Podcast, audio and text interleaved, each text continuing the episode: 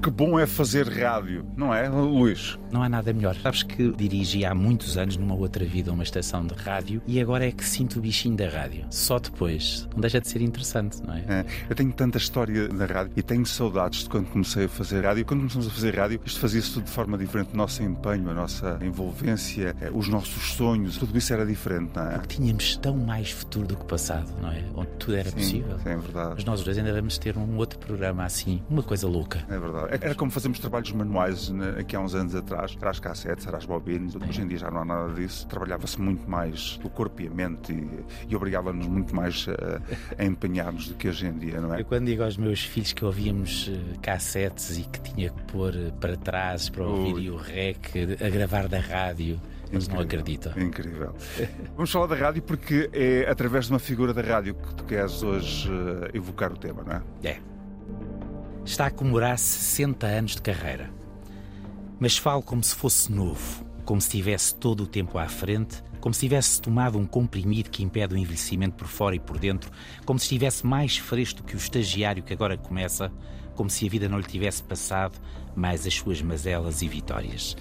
Este postal é especial por ser sobre um homem da rádio, de uma rádio que era dominante e enchia estádios, de uma rádio feita de proximidade, improviso e até ingenuidade. 60 anos passaram pela primeira vez que o microfone se abriu para a sua voz.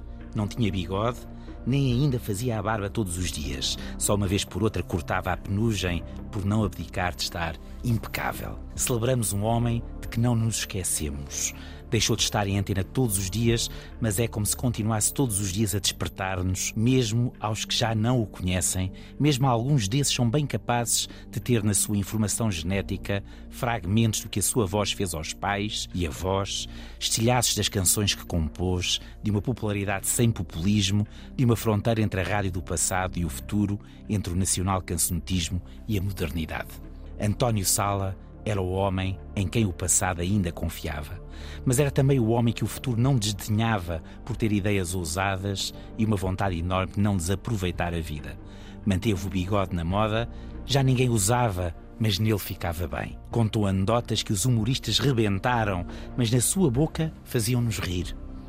Vendeu pulseiras a meio mundo por ser o português em quem todos confiávamos. Se ele nos dizia que as pulseiras faziam bem, as pulseiras faziam bem mas se não resultava, não o culpabilizávamos a ele. Como poderíamos ficar chateados com António Sala? Com o humor, nem a mais nem a menos, com um cuidado pelas pessoas próprio de um médico de alma.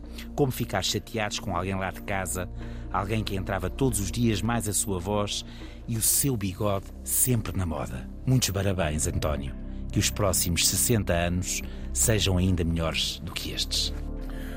O Sala fez televisão, mas era um homem da rádio. Era um é? homem da rádio, sim. E é daquelas vozes que fixamos logo, não é? Há algumas vozes que nós ouvimos. Olha, é o António Sala, é o Júlio Isidro, é... há um conjunto deles ainda assim. Mas cada vez há menos figuras assim na rádio, não é? É, é. cada vez existe eh, também uma.